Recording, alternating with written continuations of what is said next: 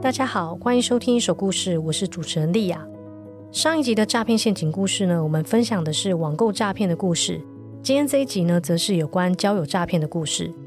Samantha 今年五十四岁，在二零二零年十一月，她在交友网站上遇到一位自称是 Marcus 的男性，他们两个开始密切互动聊天。在聊天的过程当中，Samantha 觉得这位男性跟其他的男性不太一样，似乎是有想跟他进入一段认真的关系。事实上呢，在遇到 Marcus 之前，Samantha 才刚摆脱一段长达十几年的婚外情。她一度以为自己总算遇到一段正常的关系，以及可能跟他共度余生的伴侣。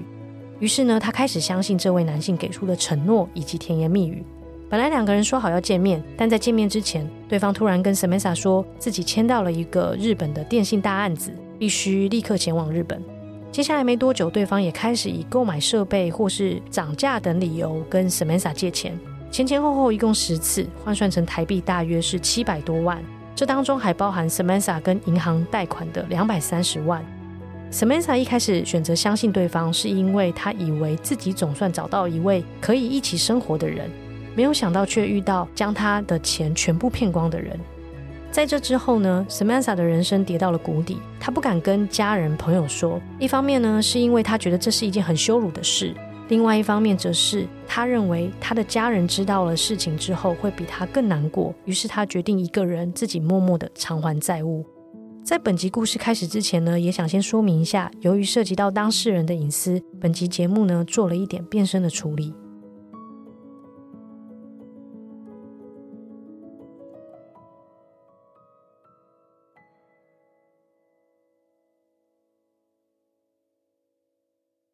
我是 Samantha，我今年五十四岁，OK，明年五十五。我在一个还不错的外商公司工作，然后我是一个还蛮感性的女生。我觉得我自己是一个比较体贴人的个性，所以也许可能因为我未婚，然后在我比较年轻的时候，因为我都忙于工作。所以我比较没有太多的时间去结交异性。那一方面是因为在我们的工作环境很忙，然后大多的男性都是已婚，所以我对感情会有一种憧憬，就会希望能够找到我们都彼此喜欢的人。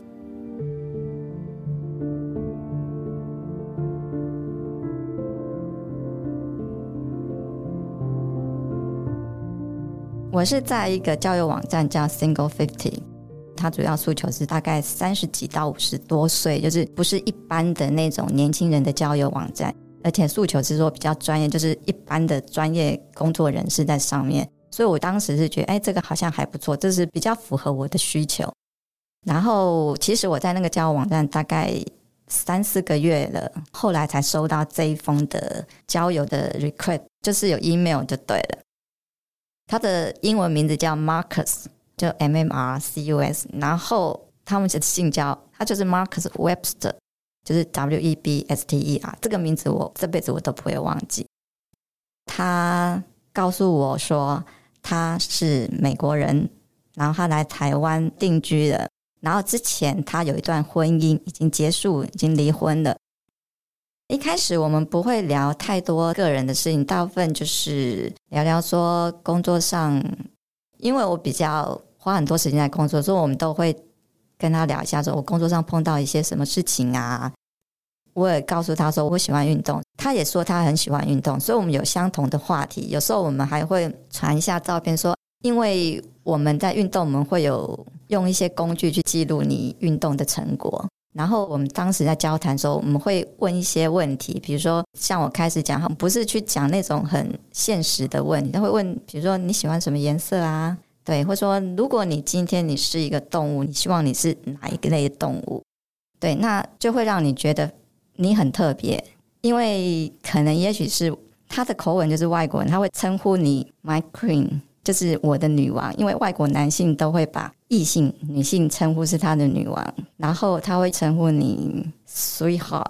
或者是 my love，或叫你 baby，你知道吗？就是外国的那些称呼他们喜欢的另外一半的昵称，而且他们问的问题完全不一样。一般我们台湾男性问就会：“哎，你工作如何啊？啊，你呃家庭怎么样啊？然后你的收入如何啊？”就是我们会谈的是这方面。因为我有曾经跟台湾男性有线上交友的经验，就是我谈过一两个，然后会发现，嗯，完全不一样的，所以就会让你觉得很新鲜，然后你会觉得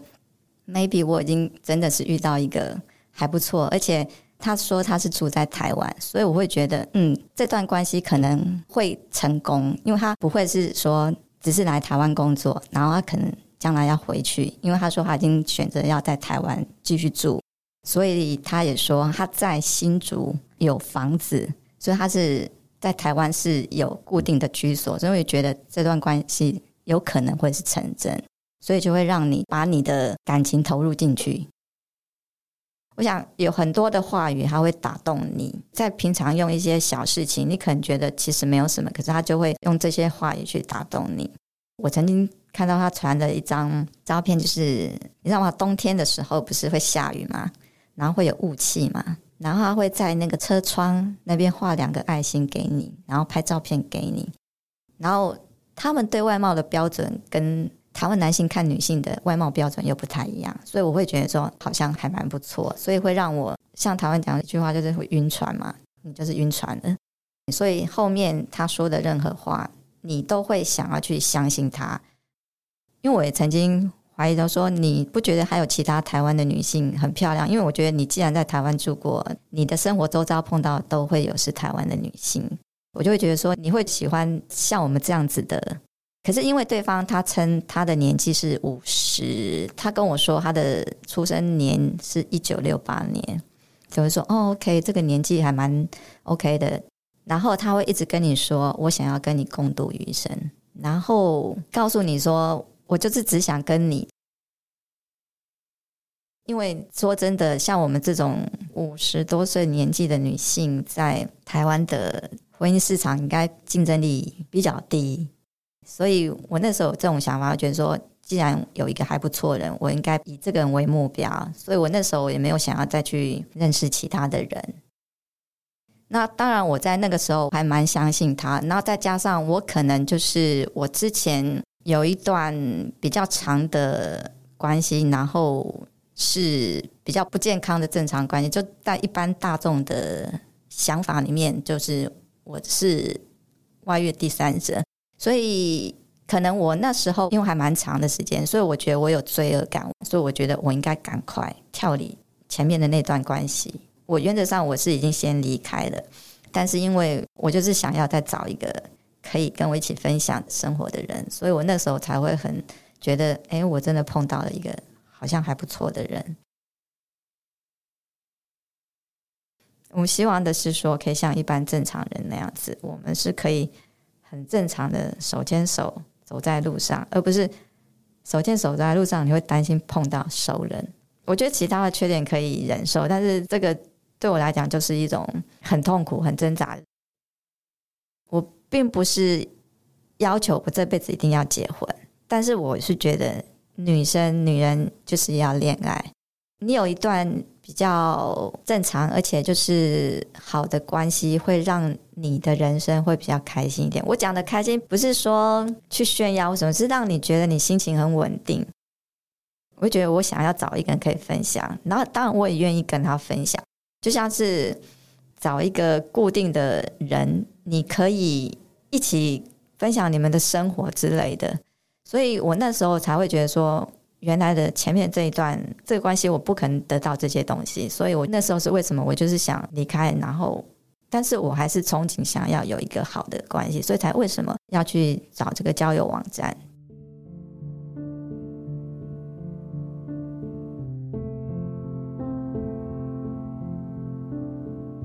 Samantha 跟对方在线上聊了一个多月之后，原本决定在隔年的春节假期见面，但对方却突然告知他接到了一个日本的重要专案，必须立刻前往日本工作。我们在上面交谈了大概一个多月，后来因为我说他接到一个日本的电信合约，所以他就去日本工作了。之后他就要求我从 LINE 移到。Google 的那个 Hangout 的软体，他给我的理由是说，因为他去日本，他发现这个 Line App 在日本通讯的速度很慢。这个部分呢，开始会让我觉得有点奇怪，因为我觉得日本不就是 Line 的起始地吗？那时候我觉得有点奇怪，但我想说那时候他没有对我提出任何很奇怪的要求，所以我也没有想太多。当时他跟我说是一百万美金的合约，然后我想。一百万美金的合约，而且你要做的是电信产业的，它等于是要去架基础设备，像我们基地台之类的那种东西。因为他在接这个合约的时候，他有把这个合约的文件好几个 page，好几页，好几页都是英文的。我有试着去看一下里面的协议，就是合约的条约，看起来还蛮正常的。当然有很多很专业的，我们可能不清楚，因为那毕竟是不同的产业。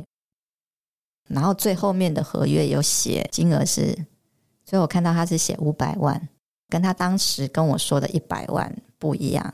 后来我就问他说：“哎，你这明明写的合约上面是五百万，为什么你当初跟我说是一百万美金？因为五百万是很大巨额的合约，而且那时候我有一点奇怪，是一个大的合约，以我们台湾的角度，我一定是给一个公司，我比较不太可能给一个个人。”所以我那时候觉得有点奇怪，然后说，呃，因为他在这个产业，他有常常有接这种合约的经验，所以对方是信任他，所以才给他这个合约。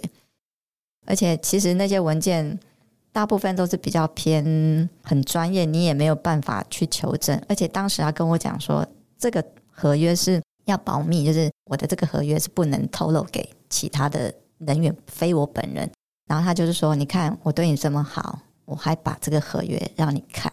那我就觉得说，如果你真的要骗我，你不可能要花这么大的力气，还去制作好几页的文件，然后还有要去取得这个合约的时候的一些建议书。Anyway，他就是这些文件都有备齐，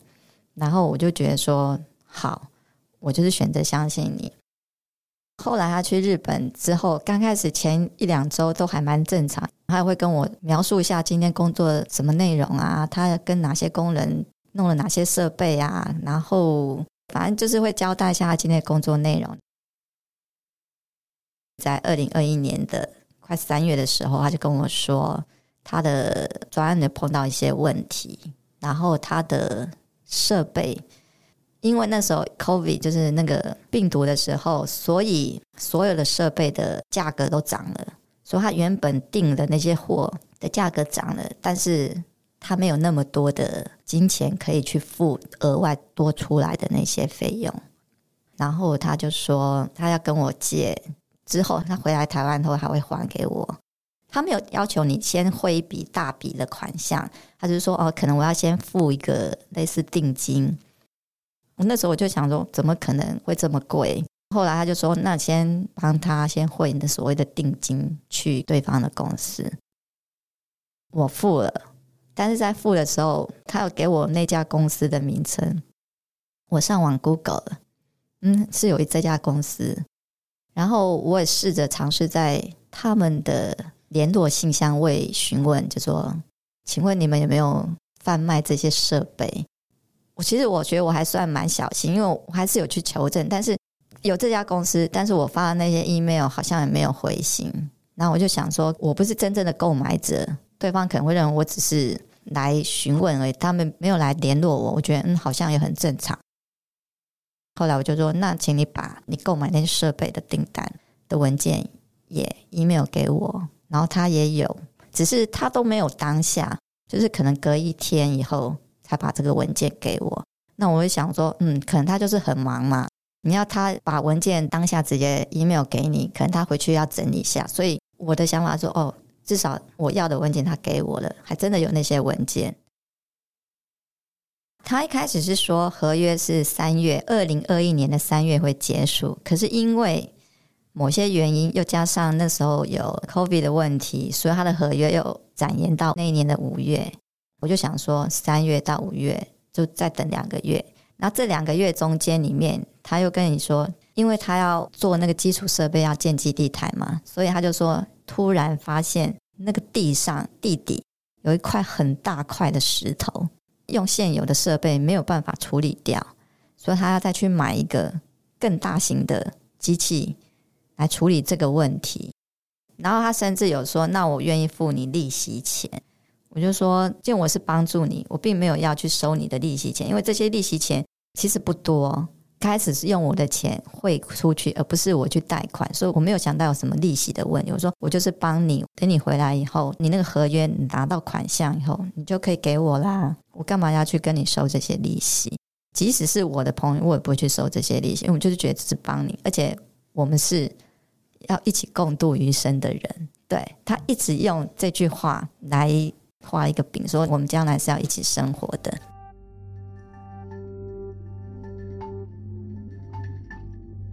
Marcus 前前后后一共跟 Samantha 要了十次钱，一次比一次的金额还要大。他跟 Samantha 说：“我只要一回台湾，我就会把钱还给你。”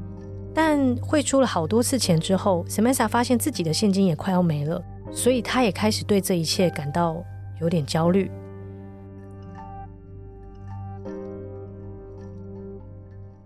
我就跟他说，因为我前前后后好几次，第一次一万，第二次有什么一万五，然后有两万，然后有那种就是四五万块美金的，所以他一直用不同的借口，就是诸如像这样之类的，他会一直制造让你很紧张，就是假设我今天不赶快把这个钱汇给对方，然后对方就会再提高价格。他就是一直用这种借口，一直告诉我说，在这两三天内，如果我们没有汇给他的话，价格会再翻倍。因为其实这中间来来回回，我一直有抗拒，就是我觉得，如果你是个很专业的生意人，你应该有很多的管道可以自己去找，有一些同业的伙伴，你应该可以去想方法去借到这些钱。然后他跟我说，他有跟朋友借，可是朋友只愿意借他。两万还三万块美金，因为他的朋友也在做类似的专案，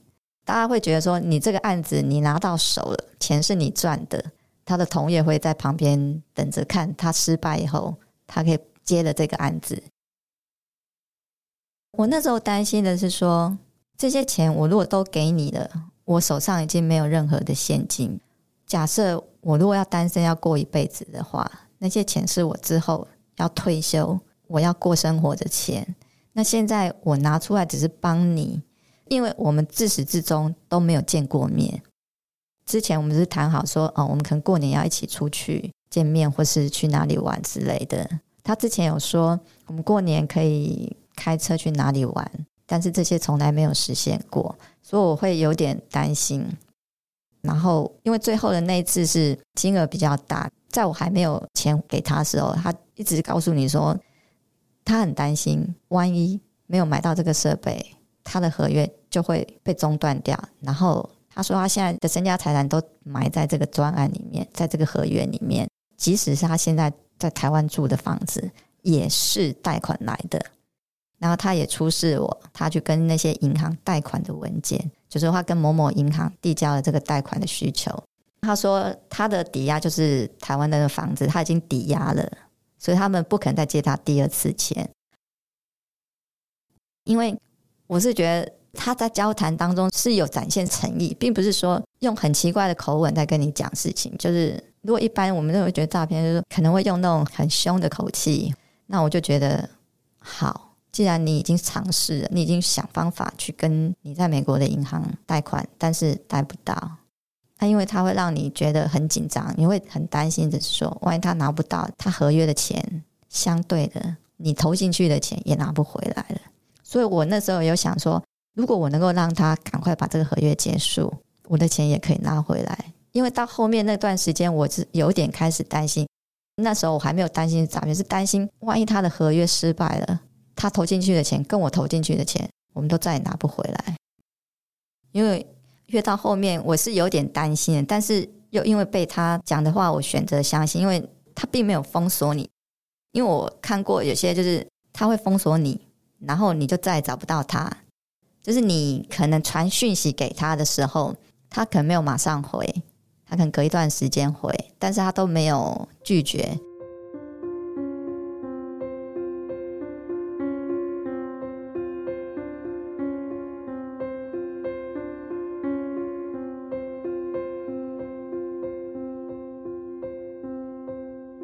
前前后后从二零二一年的二月一直到六月中，总共汇了十次，然后总金额加上零零总总，然后还有手续费那些的话，加起来差不多就是二十五万美金。如果换算起来的话，我可能就差不多是七百万的台币。全部的二十五万美金里面，一部分是来自贷款，那这些贷款的金额是台币两百三十万。这两百三十万不含利息，这个是本金的部分，所以我会给他的二十五万美金里面，其实是包含了两百三十万的贷款金额。讲到这个贷款的部分呢，因为我刚刚说我的现金，我手上的存款已经都没那么多了。然后还有一件事情就是说，我让他知道了我有其他的投资的金额，就是我有股票。所以我觉得那可能是他没有把我封锁的原因。他会觉得说，他只要开口，你一定会帮他。最后，其实贷款那件事情，我也是挣扎很久，因为我觉得说，我如果我今天再去贷款，然后如果你还没有马上回来，因为本来说的合约是三月结束，就延期到五月底，然后后来又碰上那个场地有一些问题，他要花更多的钱去买设备，才能在他的那个合约规定的场地上把这些设备完成。所以我就觉得说，你现在要花的钱已经超过我手上的存款了。那我说我可能没有办法帮你，所以他要求我去贷款。那我就说贷款，那你什么时候可以回来？我那时候还很笨，我那时候 survey 了一家银行，就是金额比我贷的这个两百三万还少。后来我选择再去询问其他家，就比较高的，所以我选择那个比较高的。然后我告诉他，我还帮你贷到最大的金额哦，而且那个利率还比较低。然后他也是说，啊，那他可以付我利息。我说不用，只要你能够把合约结束，我们到时候你回来以后，那个款项我们就可以去还那些贷款。我就说我可能只能付个两三个月，我希望你赶快回来，赶快把合约完成结束回来。对，然后他也说 OK 没问题，但是到最后他还是没有回来，所以那笔两百三十万的贷款。就是我自己全部把它偿还掉，因为可能是我自己本人的个性，我所以我觉得我自己个性是一个致命伤，就是我可能比较铁齿，我觉得我一个人可以 handle 所有的事情，我觉得我够智慧可以去判断事情的对与错，但是可能人在某些事情上是有盲点的。所以，这是我觉得我没有跟家人谈，而是我会觉得说，在事情没有成定局之前，我不会愿意去透露任何的讯息给家人。我就是比较不依赖去跟人家讨论说我应该怎么做，这件事情会是什么样子，这是取决于个性的。因为不只是这件事情是一种羞辱，另外一件事情是他们知道以后。并不会对这件事情有帮助，而且反而会带来困扰。我觉得我的家人可能会比我更难过、更痛苦，可是他们帮不上忙，所以我不想把这件事情让他们难过，因为我现在可以想象得到他们会比我更难过。我觉得就是一种被人家背叛，你相信的那一段关系里面，然后你被背叛，而且这个背叛让你说不出口。你没有办法对你最亲爱的家人，或是你很好的朋友说出口，就是一种羞辱。所以，不过就是在那段还款的期间，因为我是个很自律的人，在我还手上有，就是我还没有把我的手上的存款都用掉之前，我去 shopping 或去买东西，我不会去太考虑价格。但，我不是说都不考虑，而是说。对于平常，比如说外出用餐呐、啊，比如一餐两三百块的钱，我不会太在意。我们不太会在意那个价格的数字。但是，当我把我手上的所有的储蓄都用光了，然后我还去贷款，我的钱包如果掉一块钱在地上，我都会想要把它捡起来。我去购买任何一样东西，我都会注意价格，而且我告诉自己。我就是会限制自己每个月固定的金额，我只能花费多少的金额。那这就是为什么我可以把贷款还完，因为我所赚的任何一毛钱，只花在购买食物，然后这个食物就是我付得起的，我会去买最便宜，就是货架上最便宜价格的东西，然后我会限制自己每天只花费多少钱。所以我相信人是真的很有潜力，就是当你遇到困难、遇到困境的时候，你真的想解决它，你就会解决它。我有时候想，这世界是跟我开了什么玩笑？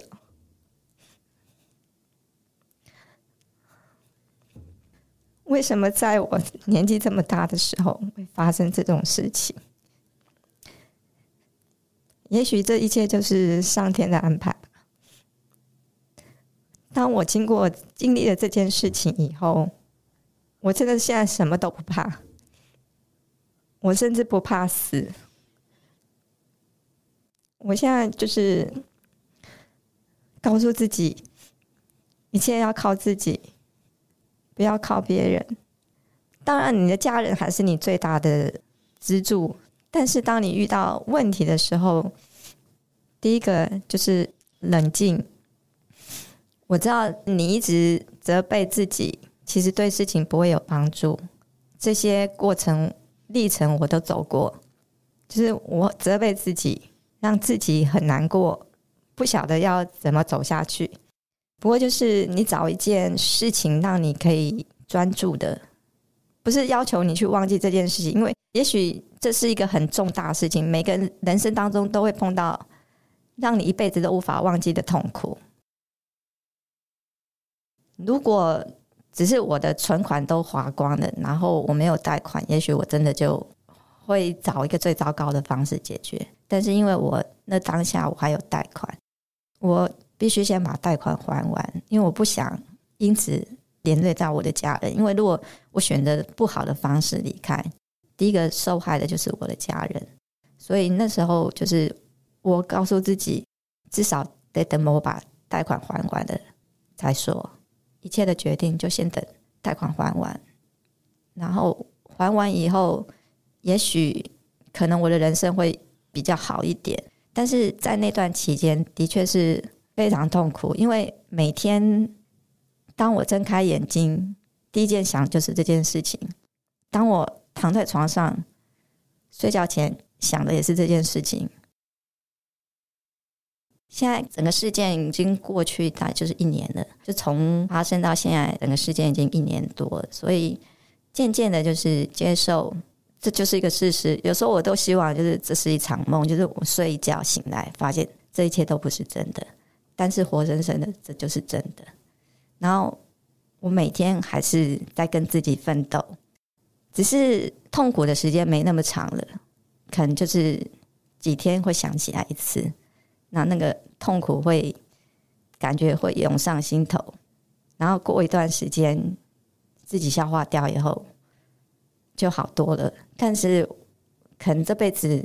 就是会陪着我，一直到我最后的那一天。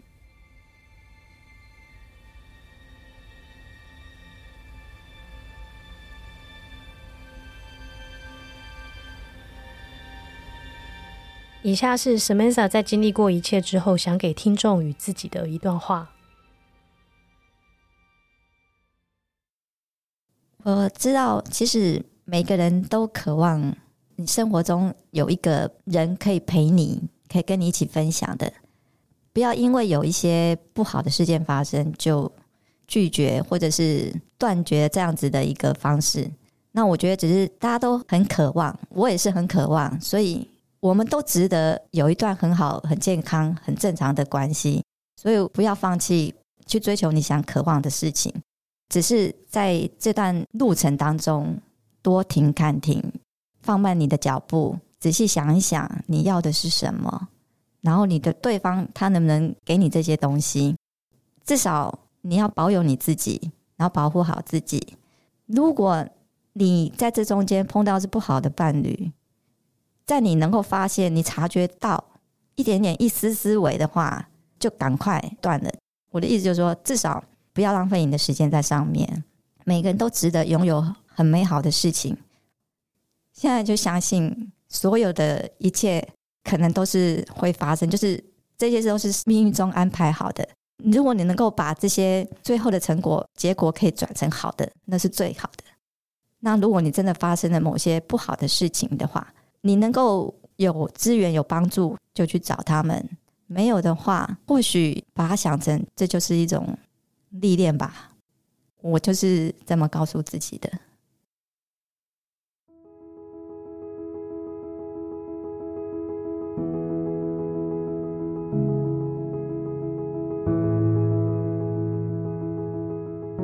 非常感谢你今天的收听。如果你喜欢今天的故事呢，也欢迎分享给你的朋友。